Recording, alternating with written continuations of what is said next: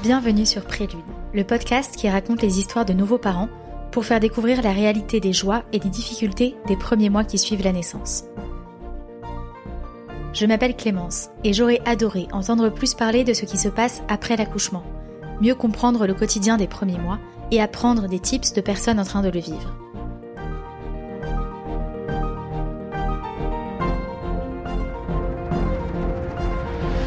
La naissance d'un enfant est un tremblement de terre, m'avait dit une amie. Ce mot m'avait marqué.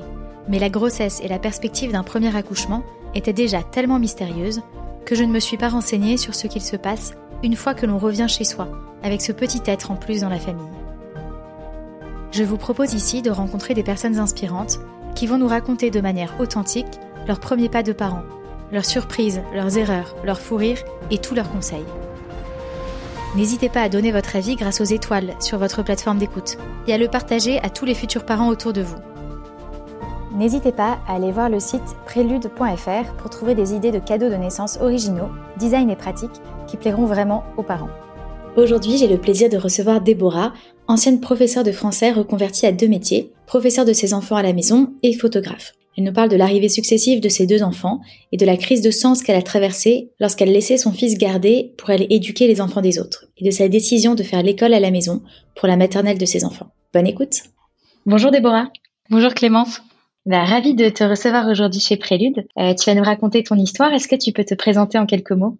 Oui, alors euh, donc je m'appelle Déborah, je suis euh, maman de deux enfants, un garçon qui est né en 2018, donc il y a bientôt cinq ans, et une petite fille de deux ans. J'habite dans le Maine-et-Loire, proche d'Angers, euh, et je suis actuellement photographe et maman maîtresse à la maison. Ok, deux jobs. C'est ça. Comment s'appellent tes enfants? Alors mon fils s'appelle Octave et ma fille Théodora. Super. Je vois bien le prénom de ton fils parce que tu avais un compte Instagram qui portait le nom de ton fils avant que tu le changes, c'est ça? C'est ça exactement. En fait, euh, mon premier compte c'était avec le avec le prénom de mon fils et puis forcément quand euh, ma fille est née, on a un peu changé tout ça et voilà, bon, maintenant on a un autre nom. Est-ce que tu peux me raconter comment tu as appris que tu étais enceinte d'Octave? Alors c'est assez cocasse comme histoire. je, enfin, on voulait un bébé évidemment, hein, même si euh, ça a été quand même une surprise. Alors à ce moment-là, j'étais encore enseignante. Euh, mon mari habitait encore à Lyon et moi j'avais été mutée dans le Maine-et-Loire. Donc j'ai, on a déménagé, etc. Mais moi j'habitais seule à ce moment-là et mon mari est encore sur Lyon. Et il est venu juste le week-end avant la rentrée pour euh, m'encourager, etc. Euh, avant de commencer ma nouvelle rentrée dans mon nouveau lycée, etc. Et puis ensuite, j'étais encore toute seule. Et quand il a enfin aménagé avec moi, euh, je pensais avoir une grosse gastro. Et en fait, j'étais enceinte d'Octave. Et en fait, j'y croyais pas parce qu'on s'est vu vraiment littéralement trois jours dans le mois. C'était improbable. Enfin, pour moi, c'était impossible que je sois enceinte. Et en fait, j'étais enceinte. Euh, donc ça a été un peu un choc, mais en même temps, on était très contents et c'était pas très concret. Enfin, c'était assez étrange en fait comme sentiment euh, à ce moment-là. Et puis bon, après euh, tout s'est déroulé et puis on est très heureux, mais sur le moment c'était assez bizarre en fait. J'imagine une grosse surprise. C'est ça. Et donc tu étais enseignante dans quel euh, type d'école? Alors j'étais enseignante en français au lycée. Ok, ça marche. D'où ta passion pour la lecture? Exactement. Et puis pareil, hein, la force des choses, euh, on en parlera peut-être. Euh, le nom de mon entreprise de photos euh, est en lien avec les lettres, avec tout ça. forcément, il y a toujours un lien avec ça. Tout est connecté. C'est ça. donc tu apprends que tu es enceinte. Comment s'est passée ta grossesse? Si on avait parlé de la grossesse d'Octave avant Théodora, j'aurais dit que c'était affreux, mais finalement la deuxième a été pire, donc je, je dirais que c'était pas si mal comparé à la seconde. Euh, c'était difficile, j'étais très fatiguée, j'étais malade, euh, et puis en plus, quand même quand on est enseignant, on est tout le temps debout. On porte beaucoup de choses, etc. Et donc j'étais vraiment très fatiguée physiquement et j'ai trouvé ça interminable. J'ai trouvé ça très long. Puis en plus on a acheté une maison. Euh, J'étais dans mon dernier trimestre, une maison à rénover, ancienne avec beaucoup de travaux. Et donc euh, bah, j'en avais assez en fait. C'est j'étais j'arrivais à rien faire et il fallait que ça avance avant la naissance du bébé. Donc ça me stressait. Enfin c'était c'était pas facile quand même. Assez dur physiquement. C'est ça. Et tu as été malade longtemps? Je veux dire, malade au tout début, quand tu me disais que tu avais confondu ça avec une gastro c'est ça. Au tout début, j'étais malade, euh, vraiment. Puis je pense que j'ai une certaine sensibilité avec ça. Je pouvais pas rentrer dans les grandes surfaces, par exemple. Euh, l'odeur des, je sais pas, des aliments, ça me dégoûtait. Euh, l'odeur de mes élèves aussi.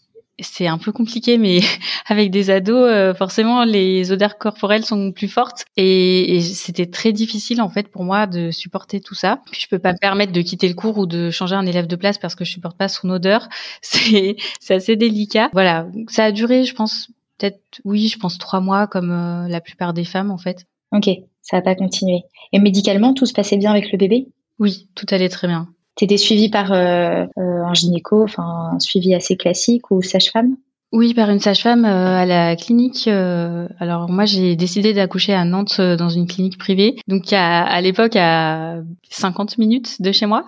voilà, je, c'était mon choix, donc j'ai été suivie là-bas. Et puis, je pense qu'à l'époque, j'étais très peu informée sur les suivis de grossesse. Pour moi, c'était forcément un truc médical, forcément dans la maternité où j'allais accoucher. J'avais vraiment une totale ignorance sur le suivi en fait de la grossesse, parce que aussi, enfin, j'étais enceinte à 25 ans, j'étais la première de toutes mes amies à avoir un bébé. Enfin, c'était des choses que vraiment euh, j'étais un peu seule dans cette aventure. Et voilà, forcément, je pense que si j'avais aujourd'hui un bébé, j'aurais fait les choses différemment que je l'ai fait à l'époque en 2017. Ok. Et dans le type d'accouchement, c'était euh, qu'est-ce que tu avais choisi? Tu avais un projet de naissance ou tu te laissais vraiment porter J'avais pas vraiment de projet de naissance en fait parce que comme pour l'allaitement, j'avais du mal à anticiper en fait comment j'allais vivre les choses. Donc je m'étais dit tant que je supporte la douleur, si je peux aller au bout, je le fais. Mais si j'en suis pas capable, euh, finalement, euh, se faire aider, c'est pas grave. Et, c'est très bien comme ça. J'avais pas anticipé la césarienne par contre, et c'est ce qui m'est arrivé. Alors vas-y, raconte-nous exactement euh, comment s'est passé ce premier accouchement. En soi, c'est aujourd'hui j'en garde un bon souvenir. Euh, c'était une belle histoire, c'était une très belle journée euh, au mois de mai. Il faisait très beau. Ça faisait à peine dix jours qu'on avait aménagé dans notre nouvelle maison. Enfin, Vraiment, c'était une journée magnifique. Euh, j'ai eu des contractions à peu près à partir de midi. J'ai attendu que mon mari rentre du travail à 18h pour euh, lui dire euh, c'est le moment, on va à la maternité. Euh, moi, j'étais euphorique. Je me dis ça fait je sais pas combien d'heures que j'ai des contractions. C'est bon, on va arriver, je vais accoucher direct. À 20h, c'est terminé. Mais pas du tout. En fait, je suis arrivée à 20h à la maternité. J'étais à 3 cm. elles m'ont dit ben on en a encore pour un long moment. donc on est sorti, on allait se promener, etc. On est revenu à la maternité. On a passé une partie de la nuit en fait où moi j'avais eu la péridurale vers minuit et, euh, et mon mari était allé dormir dans ma chambre ma future chambre et vers 5 euh, heures du matin euh, la sage-femme me dit écoutez euh, vous pouvez faire revenir votre mari on enfin le voilà travail a s'est accéléré je sais plus je devais être à 7 quelque chose comme ça Ok. Vous pouvez le faire revenir et puis d'ici euh, le petit matin, euh, le, bébé sera là. Donc je fais revenir mon mari et en fait il me dit euh, écoute Déborah, il y a un problème avec le monitoring. je sais pas, je j'ai pas vraiment de souvenir de ça, mais vraiment il me dit il y a quelque chose qui va pas. Donc il va chercher la sage-femme qui dormait, la pauvre. Et, euh, et en fait, elle arrive dans la chambre et elle dit euh, Je vais chercher le médecin. Et là, en fait, tout s'effondre. On se dit Qu'est-ce qui se passe en fait? Pourquoi? Et tout le monde arrive. Ils sont arrivés à 10 en fait autour de moi. Et elle, elle me dit En fait, le cœur du bébé euh, va mal. Et donc là, on, on doit euh, faire une césarienne, césarienne d'urgence. Et ça va très vite, hein, en cinq minutes, euh, c'est terminé. Et donc, euh, ils ont, enfin, on a été au bloc, on, ils ont pris Octave Pour moi, c'est plutôt comme ça hein, que je l'ai vécu. Ils ont sorti Octave, je ne l'ai pas vu, il n'a pas pleuré. Donc ça a été assez difficile parce que ça a duré peut-être cinq minutes, mais pour moi, c'était en fait, pour moi, mon bébé était mort. En fait, je je l'entendais pas pleurer, il n'était pas vivant en fait. Et puis voilà, après il a pleuré, je l'ai entendu, mais au loin, euh, très très loin derrière moi. Il a été en peau à peau avec son papa. On a fait une tétée d'accueil, mais j'ai aucun souvenir. Je, je m'en souviens pas du tout. En fait, il est né à 6h30, il me semble.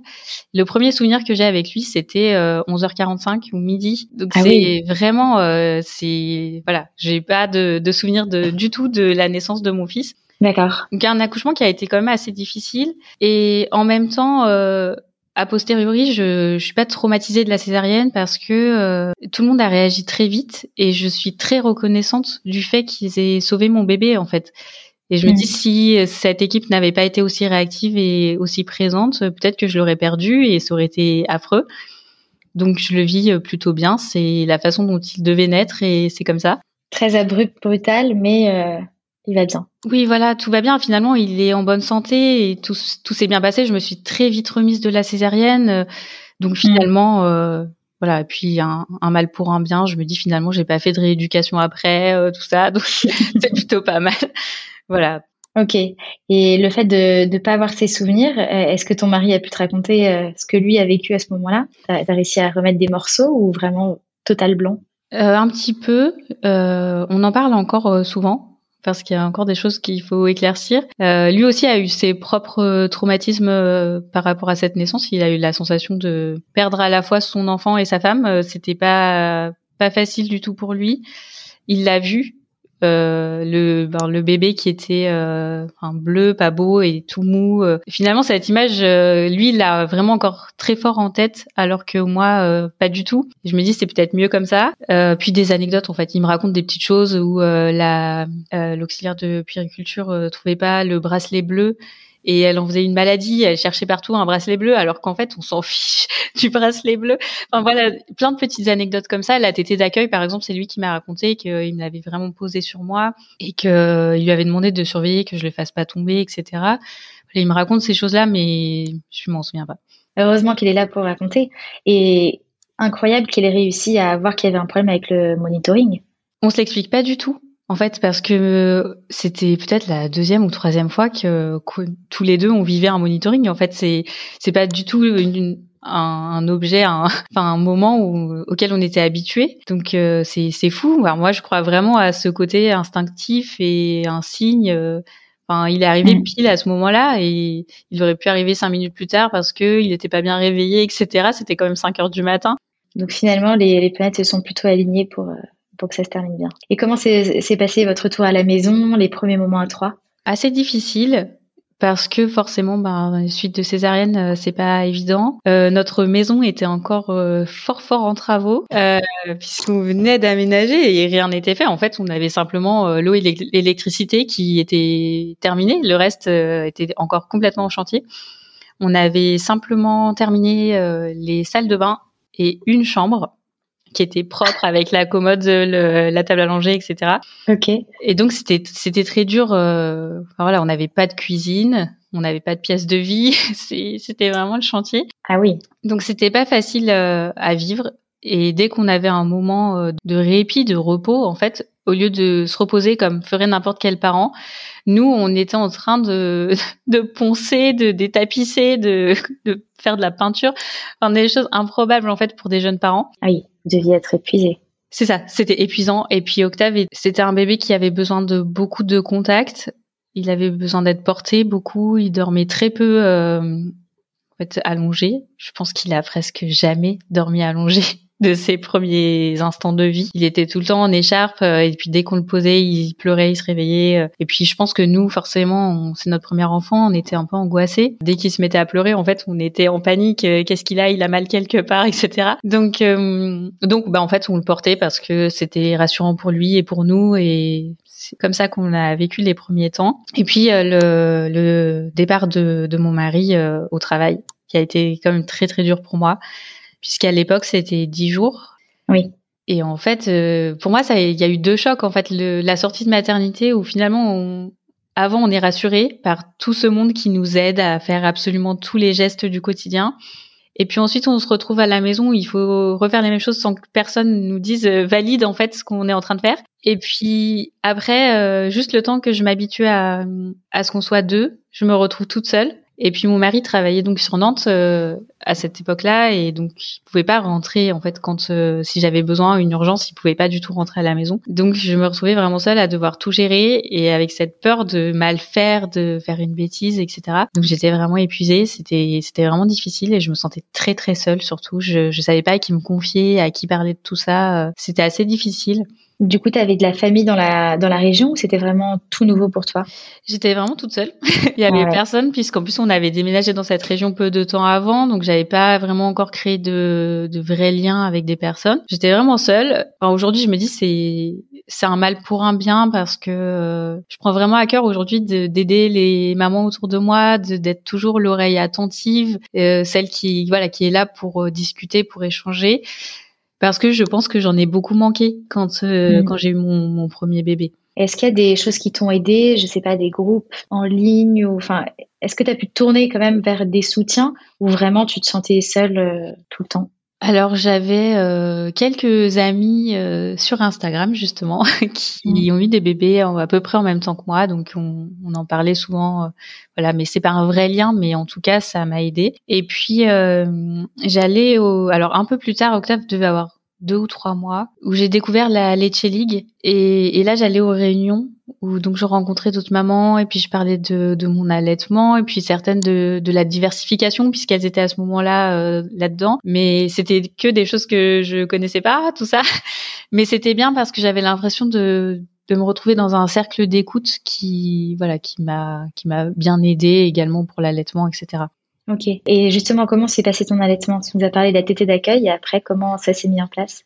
Alors ça a été assez difficile au début, mais j'avais pas d'attente en fait pour l'allaitement. Euh, ce que je disais au début, c'est que hum, je m'étais dit je vais essayer et puis si ça me convient et si ça convient à mon bébé, on continue et puis si c'est insurmontable pour moi, euh, tant pis, on, on, fera autrement. Je me mettais aucune pression sur l'allaitement mmh. en tout cas.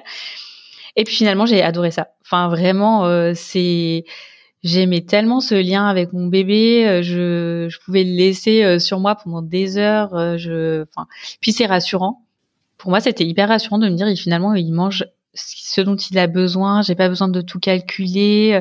Je sais que c'est la bonne température, la bonne dose, etc.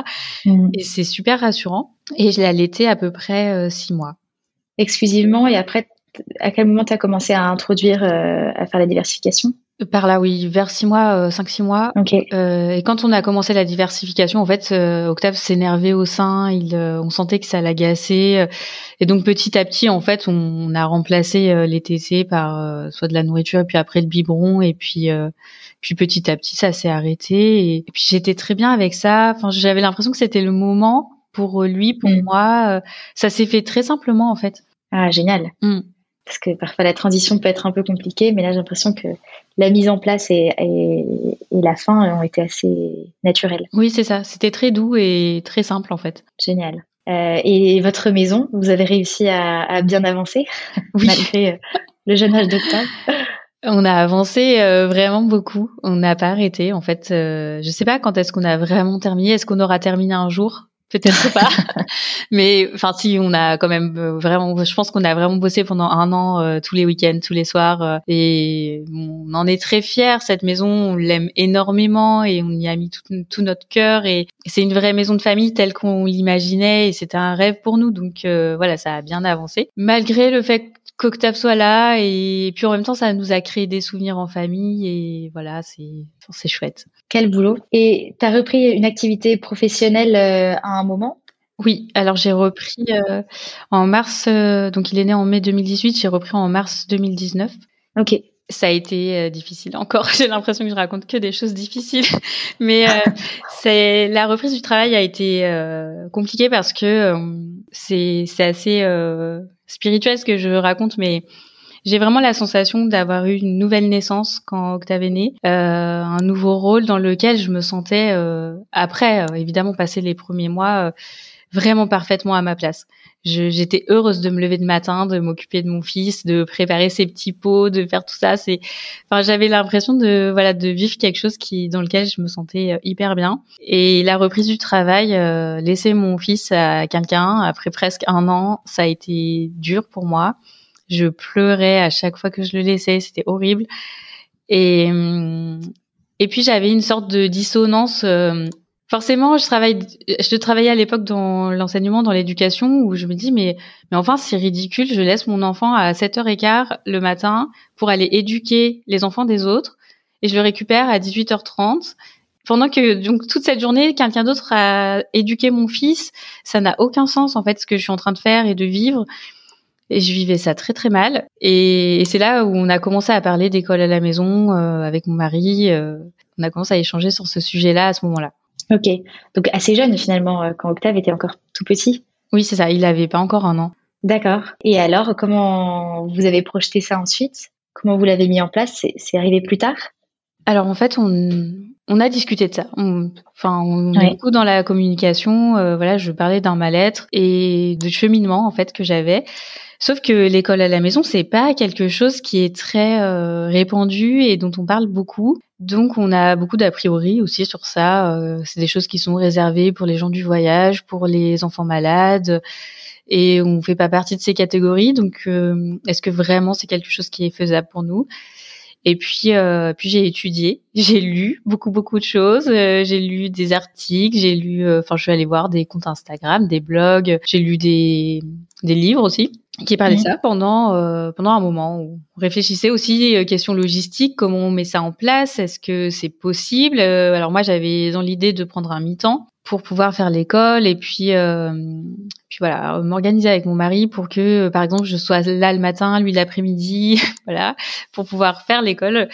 C'était tout un programme euh, assez compliqué. Finalement quand j'y pense c'était pas trop tenable mais mais c'était dans le projet. Et puis euh, et puis en fait tout s'est concrétisé euh, en mars 2020 donc euh, c'est enfin je dirais euh, un mal pour un bien encore une fois le Covid c'est ce premier confinement pour nous c'était une des plus belles périodes de notre vie on s'est retrouvés dans notre cocon tous les trois c'est ce que je voulais depuis le début en fait être avec mon fils et avec mon mari profiter de chaque instant tous ensemble et donc j'étais hyper heureuse de ça euh, on a appris que j'étais enceinte de Théodora à ce moment-là. Et en fait, tout s'est aligné encore une fois puisque je me suis dit, euh, à partir de maintenant, le télétravail sera plus simple. Donc, notre projet pour la rentrée 2021 euh, sera plus réalisable. Et puis, je suis enceinte de ce petit bébé. Et à partir de là, je vais pouvoir prendre trois ans de congé parental et donc faire la rentrée d'octave. Donc tout s'est aligné à ce moment-là et c'était clair et c'était évident que qu'il n'irait pas à l'école en, en septembre 2021. C'était la date de rentrée euh, pour ces trois ans, c'est ça? C'est ça. En 2021, donc ça arrivait parfaitement. Euh. Et comment s'est passée cette grossesse euh, pendant les différents confinements alors? Bah alors c'était c'était dur parce que bah, j'étais j'ai été extrêmement malade jusqu'à cinq mois. Je j'ai vraiment mais toute la journée, je faisais que vomir, j'avais la nausée sans arrêt. Je mangeais que des carottes crues et de la pastèque. C'était juste affreux. Euh, ah vraiment vraiment extrêmement malade.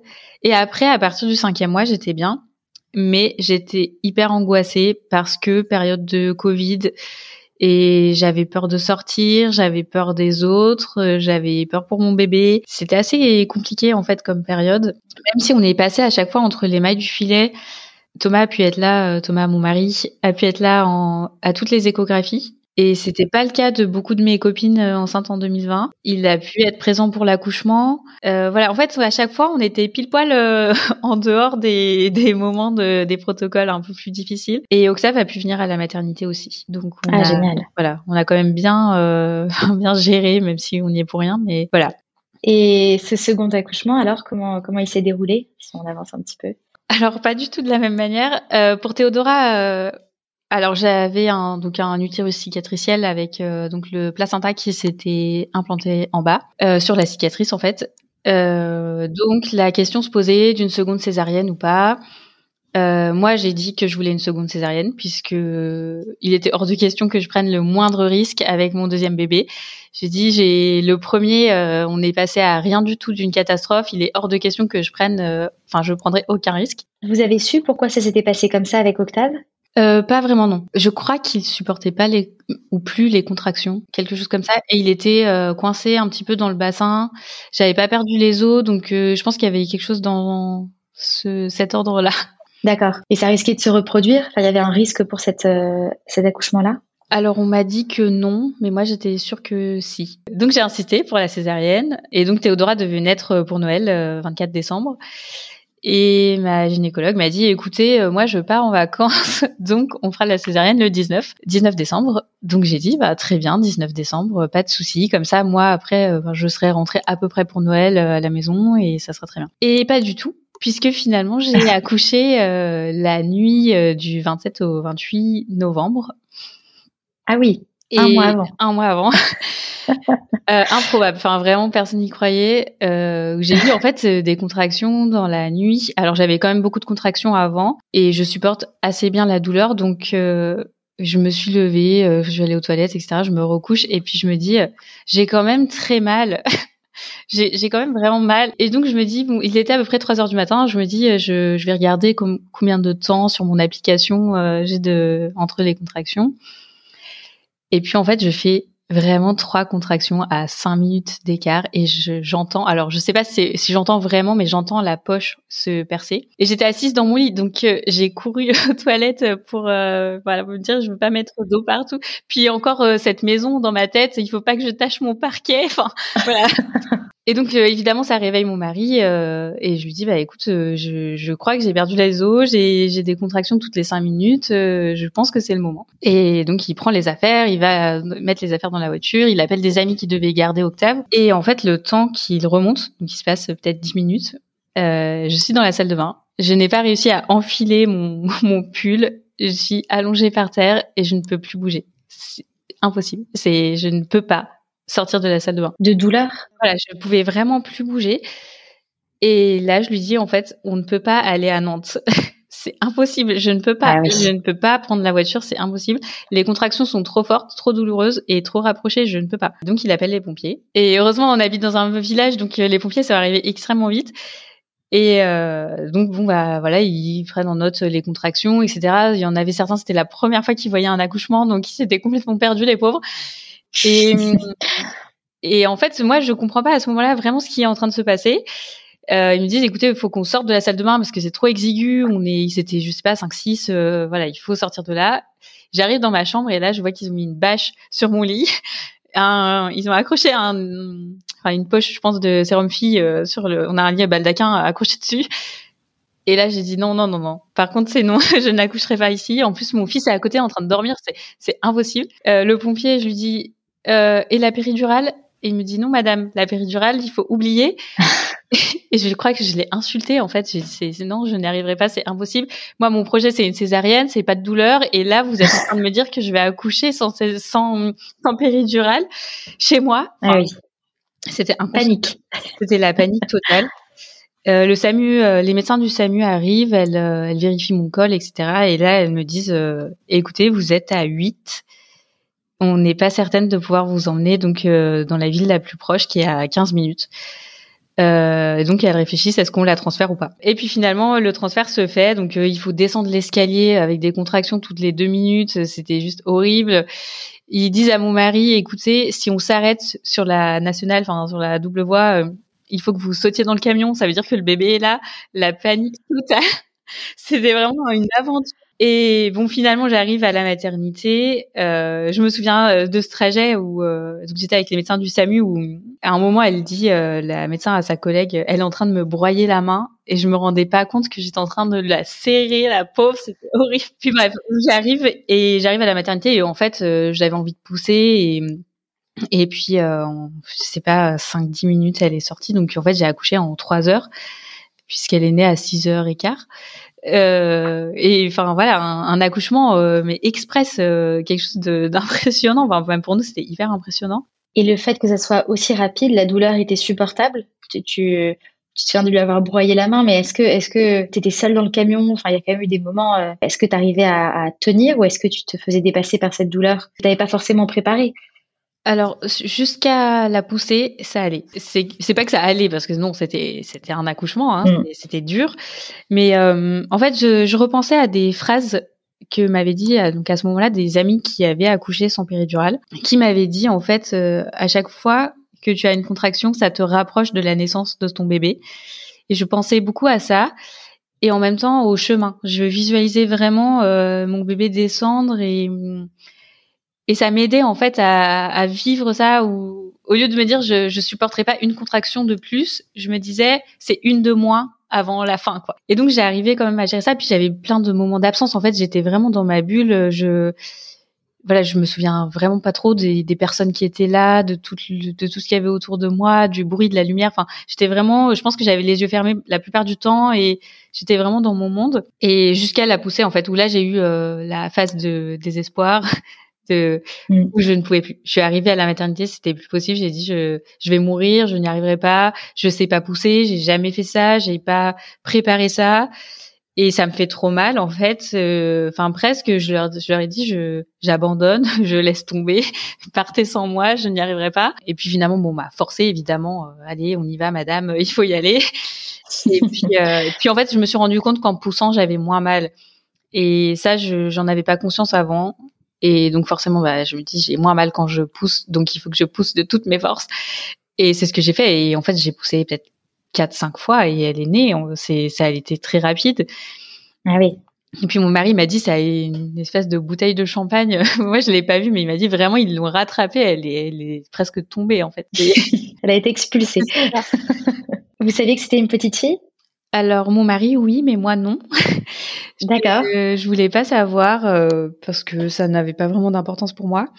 Mon mari avait envie de le savoir et, et c'était chouette parce que c'est lui qui a acheté euh, tous les petits vêtements, toutes les petites choses pour euh, notre fille. Donc c'était c'était cool. On avait chacun. En fait, moi je la portais et puis lui avait son identité. Donc euh, on portait chacun en secret et c'était chouette. Et c'était une super rencontre. Enfin pour moi, la naissance de Théodora a réconcilié en fait tout ce que j'avais raté avec Octave. C'est le peau à peau était merveilleux. Je l'ai vu en premier. Euh, enfin voilà, son, son, visage, etc. J'ai trouvé magnifique. C'est c'était un super moment et ça m'a vraiment réconcilié en fait avec euh, bah, avec cette naissance en fait que finalement je me dis ça a été dur pour Octave et là euh, voilà on a vraiment vécu quelque chose de fort toutes les deux et c'était super important. Donc c'était un super mmh. moment le après après euh, après cette expérience assez sportive. Il y a un sentiment de force que je pensais pas ressentir. J'avais cette sensation d'être surpuissante euh, à ce moment-là. Vraiment, j'avais accompli quelque chose d'extraordinaire. Euh, je me sentais très très forte et ça m'a fait du bien. Enfin, même, euh, pour l'avenir, je me dis, j'étais capable de faire ça. Je, je peux faire n'importe quoi maintenant. Mais c'est incroyable incroyable de, de penser que tu es capable de faire ça alors même que rien n'était prévu et que tu as su faire les bonnes choses au bon moment, euh, c'est incroyable. Mais bon, c'est chouette, c'est comme ça, c'est la façon dont elle devait naître, hein, je crois. Oui, donc deux naissances très différentes. C'est ça. Et, et, la rencontre des deux, tu disais qu'Octave a pu venir à l'hôpital, à la maternité? C'est ça, le, le deuxième jour. Euh, bah, ça a été euh, ça a été mignon, euh, mignon comme tout, je dirais. C'est, adorable.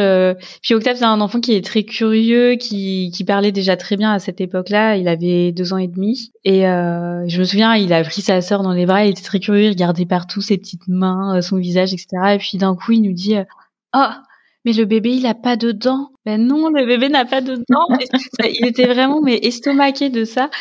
Et j'ai trouvé ça trop mignon. Je me dis, c'est, enfin, c'est, puis il y a quelque chose aussi qui se crée à ce moment-là. On devient une famille de quatre et, c'était vraiment super chouette. Et puis après, le, ce soir-là, j'ai eu mon baby blues, que mm. ça a été difficile. Le départ, en fait, de Thomas et Octave. Euh, je me dis, il y a eu ce moment qui a été merveilleux, puis juste après, j'ai fait que pleurer parce que euh, j'avais envie de rentrer chez moi, j'avais envie de retrouver mon fils. Euh, je, voilà, je voulais plus être là en fait. c'est et donc, ouais. un gros chute, chute d'hormones, et j'étais, j'étais pas bien. Et puis seule, donc euh, voilà. Oui. Ouais, ouais. Et t'as pu sortir au bout de combien de temps? Euh, Trois jours. D'accord. Donc finalement assez rapide. Assez rapidement, oui. Et le retour à la maison, c'est mieux passé que pour Octave? Vraiment, vraiment beaucoup mieux. Euh, déjà, j'étais rassurée parce qu'on était un mois avant Noël et que c'était important pour moi de fêter Noël avec ma famille. Donc, je me dis déjà, ce point-là m'a vraiment rassurée. Je me suis dit, je vais pouvoir passer Noël en famille. En plus, on aura nos deux enfants, ça va être super. J'étais vraiment hyper contente. Puis j'étais bien plus rassurée dans mon rôle de mère. J'étais bien avec mon allaitement, qui a été aussi un peu difficile au début, mais mais ça se passait globalement bien. Octave a hyper bien accueilli sa sœur, donc en fait, euh, tout roulait euh, vraiment parfaitement. Et Théodora était un bébé, euh, je dirais, alors nous on dit ça en rigolant, c'est un bébé niveau 1. Et Octave était un bébé niveau 200. c'est c'est qu'elle, c'était vraiment le bébé tel qu'on l'imagine dans les publicités. C'est elle elle tétait, elle s'endormait, on la mettait dans son petit couffin, elle était toute mignonne et puis elle pouvait dormir pendant trois heures et, et, à peine elle faisait un tout petit bruit pour téter et puis voilà c'était rien elle pleurait pas elle était vraiment adorable. Donc en fait forcément c'était hyper simple euh, la, le retour à la maison. J'étais même pas fatiguée en fait. C'était c'était vraiment parfait. Incroyable. Et t'es arrivé à mieux te reposer alors que quand vous étiez dans les travaux? Oui bah vraiment. Et puis on a eu un meilleur rythme. Je pense qu'avec l'expérience on, on devient de meilleurs euh, parents. C'est au départ, on voulait tout faire ensemble parce que c'était notre premier enfant, on voulait tout partager, etc. Et puis là, en fait, on s'est dit logistique à fond. C'est que moi, je gère les nuits, donc je dormais en cododo avec Théodora. Et Thomas a dormi un tout petit peu avec nous, peut-être deux trois semaines, et puis après il est parti dans une autre chambre. Il a dormi dans notre chambre d'amis euh, pour gérer le matin avec Octave qui se levait à l'époque à 6h15. Et en fait, comme ça, ça se passait bien. C'est que je gérais les nuits et le matin, donc je me levais un peu plus tard. Thomas gérait le matin avec Octave, et puis lui avait sa nuit complète. Et puis en fait, comme ça, on gérait euh, toute la journée et ça se passait très bien et on était bien mieux organisé que la première fois. Et vous gardiez Octave à, la maison alors? Tu avais commencé la rentrée en septembre? Euh, Non, là c'était en 2020. Euh, D'accord. Donc fin 2020, euh, il allait encore à la crèche. On le mettait un petit peu à la crèche le matin, il me semble deux ou trois jours par semaine. D'accord. Et alors, c'est en septembre 2021 que tu as commencé alors l'école à la maison. Exactement. Comment est-ce que tu mets ça en place euh, avec un bébé en plus? Comment tu, par quoi tu commences en fait? Au niveau de l'organisation, au niveau du, du, Oui, de tout en fait. Alors toi, tu étais enseignante, donc j'imagine que c'est peut-être un peu moins loin euh, de des personnes qui ont jamais fait ça. Mais en fait, comment est-ce que tu construis ton programme euh, Par quoi tu commences pour euh, organiser ça de manière très logistique et de manière aussi pédagogique? Euh, alors, logistique, c'est simple. Hein, on fait un dossier. À l'époque, c'était sur dossier, donc on fait un dossier, on l'envoie au rectorat, qui n'est pas validé. En fait, on déclare simplement que notre enfant est instruit en famille. Et ensuite, pour moi, c'est la suite logique des choses. Comme, enfin, j'explique aux parents assez curieux sur ça. Euh, qu'est-ce qu'on fait jusqu'à trois ans? Ben, On lui apprend à empiler des cubes. Ensuite, on lui apprend à marcher. On lui apprend à, je sais pas, à, dessiner, à faire de la pâte à modeler, etc. C'est des choses qui sont assez intuitives pour les parents. On apprend à notre enfant à finalement à appréhender le monde, etc. Ben, en fait, simplement, la suite logique des choses, c'est qu'on va suivre l'enfant de la même façon, mais après trois ans, c'est juste que on a du mal à se projeter parce que c'est quelque chose qui est très euh, institutionnalisé. On, est habitué, enfin c'est logique. L'enfant à deux mois et demi va à la crèche et puis ensuite à trois ans à l'école. On se dit pas que les choses peuvent être autrement. Et en fait, on est tout à fait capable de le faire, surtout pour des enfants de maternelle. Donc j'ai suivi en fait euh, ce qu'on appelle les phases sensibles, ses, aspirations, ce qu'il aimait, etc. Et puis je lui ai appris, euh, enfin je lui ai appris non, il a appris euh, plein de choses. Après oui, j'ai fait des programmes, je travaille de manière thématique, donc on prend des choses soit de l'environnement de l'enfant, par exemple pour sa première rentrée, on était en vacances, donc très chouette, première rentrée des classes, les pieds dans le sable, on a été à la piscine l'après-midi, enfin, c'était vraiment hyper chouette. Et ben en fait, on a fait toute une séquence euh, sur la mer, euh, sur les marées. Alors là, on était en Bretagne, donc on a on a vu les marées salants, etc. Donc c'est on prend un thème et puis à partir de là, on va faire plein de choses. Et puis après l'automne, après tout ça, euh, voilà, petit à petit, on, en fait, on s'imprègne vraiment des choses qu'il aime et des choses qui se passent dans une période donnée, etc. Enfin voilà, l'hiver, la galette des rois, Pâques, voilà toutes ces choses là. Et puis, euh, puis on suit en fait le rythme de l'enfant et on voit bien qu'il y a des choses qu'il développe et développe pas. Euh, pour notre exemple, Octave, euh, donc l'an dernier, quand on a été inspecté, donc on est inspecté quand on fait l'école à la maison. Hein, Quelqu'un de, de, du ministère de l'Éducation nationale vient, enfin de voilà, du rectorat vient vérifier que notre enfant apprend bien. C'est normal, hein, que voilà tout tout se déroule correctement. Ok.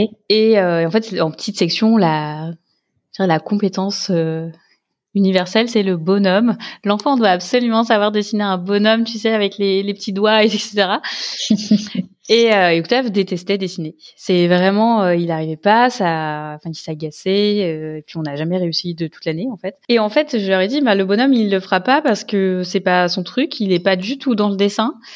Mais par contre, il sait faire plein d'autres choses. Et donc, on a sorti toutes les choses qu'on avait fait dans l'année. Et puis, en fait, Octave leur a euh, donné toutes les planètes du système solaire parce que euh, l'espace, il adore l'espace. Et donc, il leur a expliqué, etc.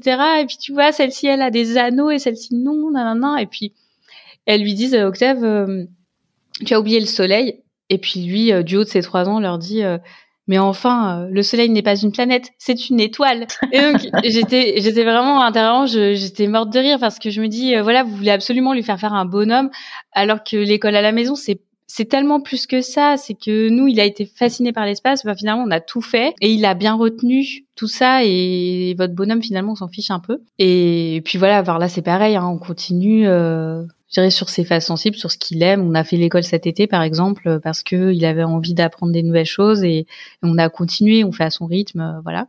Oui, il n'y a pas le même rythme du tout qu'à l'école avec euh, les vacances. Vous faites ça avec un rythme qui vous est propre. Et oui, ce que c'est ça sur l'organisation, euh, avec notamment avec Théodora.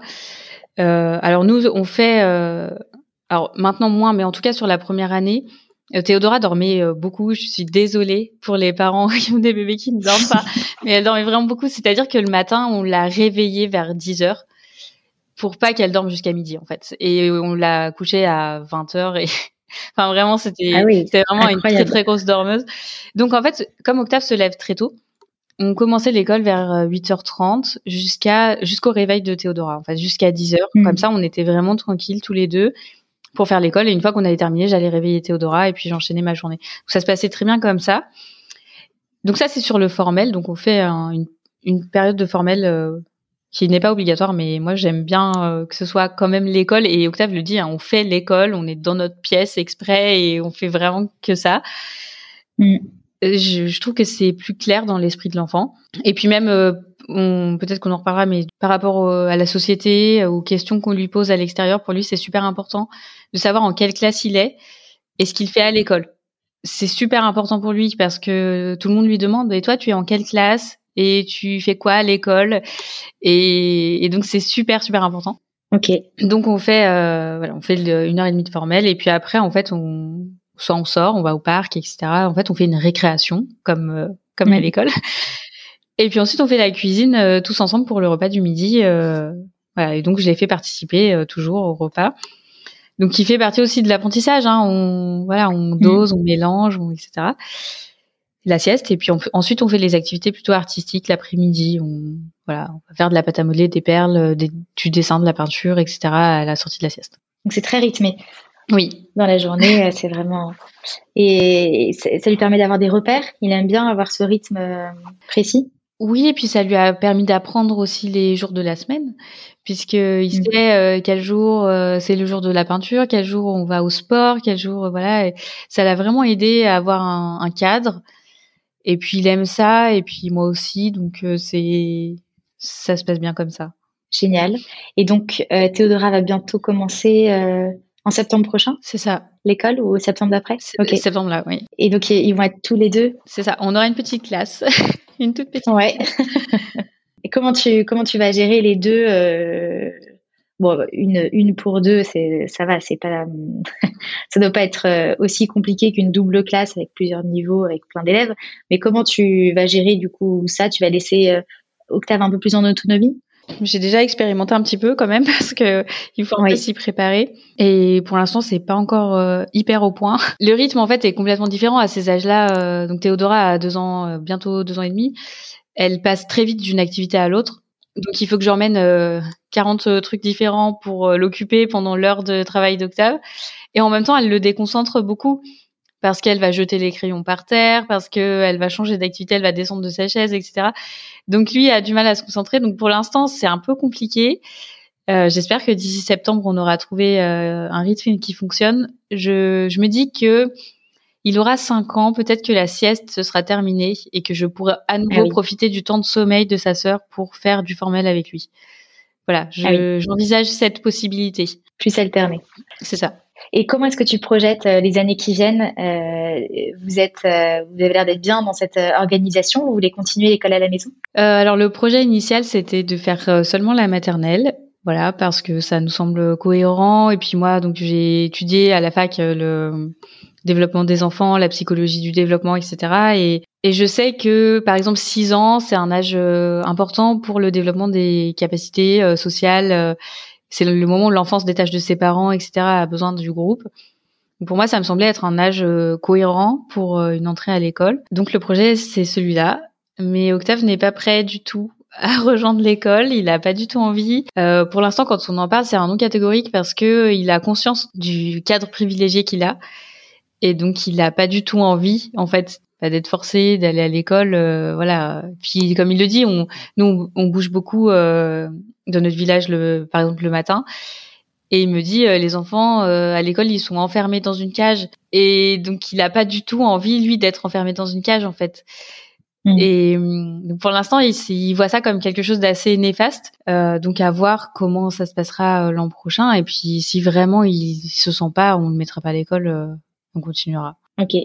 Et toi, de ton côté, est-ce que tu, il y a un moment où tu regrettes ta vie professionnelle euh, d'avant, euh, ou est-ce que celle-ci te t'épanouit entièrement? Sur certains aspects, oui. notamment le contact avec mes élèves, évidemment. Enfin, je pense que l'enseignement c'est un métier passion et j'ai vraiment vraiment beaucoup aimé. Euh, enfin, déjà, j'ai beaucoup aimé mes élèves. Euh, J'en garde un très bon souvenir. Et puis les, les amener quelque part, les porter en fait d'un niveau à un autre, c'était quelque chose qui, qui me tenait vraiment à cœur. Euh, sur ce point-là, euh, vraiment, c'est quelque chose qui me manque. Par contre, euh, l'institution n'est, je pense, plus faite pour moi. S'il y a trop de choses qui, qui me dérangent, dans la façon de faire et que je développerai pas. Et, et par contre, je trouve plus d'épanouissement aujourd'hui dans ma vie professionnelle justement parce que euh, donc en 2021, j'ai décidé de monter ma boîte de photos. Oui. Et, et en fait, ça me ça me permet d'avoir un équilibre entre la maison, les enfants, l'école, enfin qui peut prendre beaucoup beaucoup de place parce que en fait c'est moi qui suis euh, la gestionnaire principale de la maison.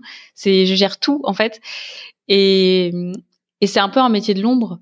C'est que la plupart des gens euh, se disent finalement elle est mère au foyer, euh, elle fait pas grand chose de ses journées quoi. Et j'avais besoin d'un truc à moi, juste à moi en fait, qui qui mm. soit euh, moi Déborah et que je sois reconnue pour ça et que je sois pas juste une maman en fait. Et puis j'ai décidé de faire ça et, et ça m'apporte énormément de joie et, et puis j'adore ça. Je, je vis des moments merveilleux avec les gens, les gens sont super gentils et puis il très reconnaissant de mon travail aussi, donc ça, ça me fait du bien et, et puis ça me permet de gérer en fait les deux aspects de ma vie et d'être à la fois une, une femme et une maman et, et je trouve ça super. Génial. Ah oui, donc tu as trouvé vraiment le bon équilibre. C'est ça. Et comment s'entendent les deux enfants ensemble depuis qu'ils ont grandi? Ils s'entendent très bien, ils sont très complices, euh, surtout pour les bêtises. ils se... Bah oui, c'est ça. En fait, ils s'entraînent mutuellement euh, beaucoup, beaucoup, et ils sont très, très proches. Et bah, c'est voilà, c'est très beau. C'est vraiment une jolie fratrie. Euh. Je regrette pas du tout, par contre, d'avoir des enfants rapprochés comme ça, parce que parce que je trouve que ça crée un lien euh, qui est merveilleux entre eux. Ils, voilà, ils partagent beaucoup de moments ensemble, ils s'entraident beaucoup, et, et je trouve ça super beau. Super. Ouais, ça va être très beau à voir de voir leur complicité développer. Oui, c'est ça. Euh, chaque petit moment, euh, je, trouve, je, trouve, ça vraiment beau. Et euh, est-ce que tu consignes plein de souvenirs? Parce que comme tu étais euh, professeur de français, est-ce que je me dis peut-être que tu notes plein de choses Est-ce que tu notes ces souvenirs Comme tu passes beaucoup de temps avec eux, tu vois beaucoup de choses. Est-ce que tu arrives à, les garder en tête, à les noter quelque part pour eux plus tard? Oui, beaucoup. Je pense qu'il y a quelque chose de d'heures de psy chez moi avec ça. Et parce que je, je fais tout, enfin en fait euh, chaque moment de vie c'est presque un reportage photo. Je fais plein de photos tout le temps. On fait le sapin, il faut que je fasse des photos. Enfin vraiment de la photo spontanée comme euh, comme je fais en général. Hein. J'ai énormément de photos depuis qu'ils sont petits et mais de vraies photos, des choses de vrais moments qui me rappellent de vrais souvenirs.